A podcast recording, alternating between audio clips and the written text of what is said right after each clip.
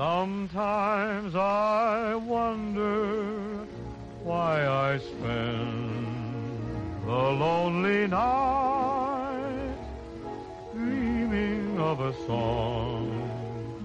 The melody haunts my reverie, and I am once again with you.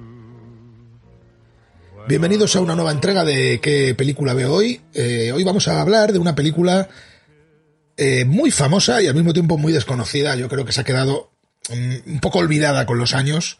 Una película del año 75, por lo tanto, puro cine de los 70. Además, un cine, además de un cine que es descarnado, eh, áspero, incluso podemos decir que sucio a veces. Esto, esto creo que se potencia en películas como la de hoy, que es una película eh, a medio camino entre la distopía futurista y la ciencia ficción. Una película de, de, Norman, de Norman Jewison, y muchos ya sabrán cuál es esta película, protagonizada por James Caan en el año, 80, en el año 75. Eh, una cinta distópica de mis favoritas, sin ningún tipo de duda. Y además, muy divertida.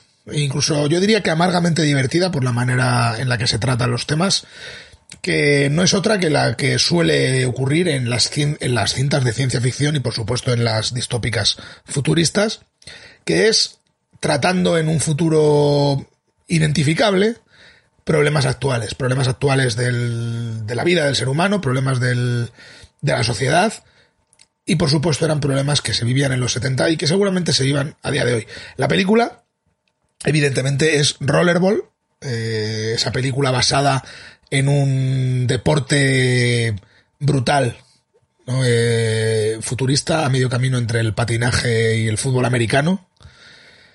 Y si juntamos, pues eso, si juntamos en una especie de bol el deporte mediático del momento, ¿no? El deporte mainstream, que vuelva loca a la gente a través de la televisión. Eh, si juntamos estrellas de relumbrón, eh, una distopía futurista, como decimos, y la absoluta deshumanización que tienen este tipo de películas, sobre todo en el cine de los 70 fue bastante habitual y finales de los 60, en ese cine de ciencia ficción y, distópico de esos años, eh, pues, en, pues digamos que de esa unión, de esa mixtura de todas esas cosas, pues sale, sale Rollerball. Seguramente otros, eh, que no son yo, eh, preferirán otros títulos, pues seguramente más sesudos, ¿no? Como pueden ser Fahrenheit 451 de Truffaut, del 66, o Soylent Green del 73. ¿no? Quizás tengan un trasfondo más global, quizás intenten ser más trascendentes como película, pero no dudo que sean grandes películas. Sin embargo, a mí Rollerball creo que es una película más humilde en cuanto a trascendencia y sin embargo alcanza un nivel interesante, muy, muy interesante, tratándose de una mezcla de géneros realmente, ¿no? Es una mezcla de géneros pensada para el lucimiento de una estrella emergente como era James Caan en aquella época y creo que el resultado es bastante, bastante digno, por no decir, en algunos casos, yo creo que brillante. Ahora bien, muchos de vosotros que estáis escuchando esto, seguro que, al, que cuando habéis leído el título de la película, pues os habéis acordado de una película que remaqueó esta, o sea, volvió a ejecutar lo que había hecho esta película a principios de los 2000, ¿vale? 2002, que también se llamaba Rollerball, y que prácticamente, bueno, pues podemos decir que era un absoluto desastre como película. Curiosamente, dirigida por uno de los grandes directores de, entre los grandes directores de cine de acción, como, como es John McTiernan. Y sin embargo, ese director, que es uno de los directores que mejor películas de acción ha realizado en la historia de, por lo menos del cine moderno, yo diría que en la historia del cine en general, pues alcanzó una película, o sea, su película pues alcanzó unos niveles de vergüenza ajena y de, y de baja calidad difíciles de entender. Sobre todo con ese material de base y sobre todo con ese director.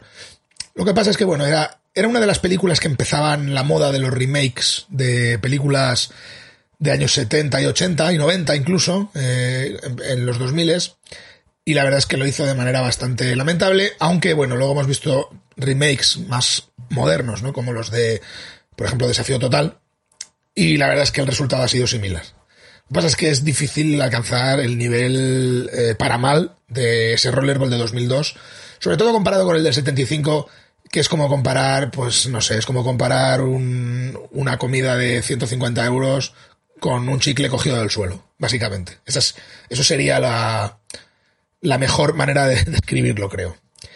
Eh, la original, esa película del año 75, y lo bueno es que eran los 70 en el cine, dirigida, como hemos dicho, por, un canadiense, por Norman Jewison, creo que es una dignísima película, pensada para entretener y para divertir, y sin embargo con un gran trasfondo, con esa sociedad deshumanizada, esa distopía futurista, que claro, a día de hoy, si la vemos, eh, si la vemos ahora mismo, nos parece una película súper, casi, casi súper intelectual, ¿no? Súper, em, súper arriesgada y súper valiente.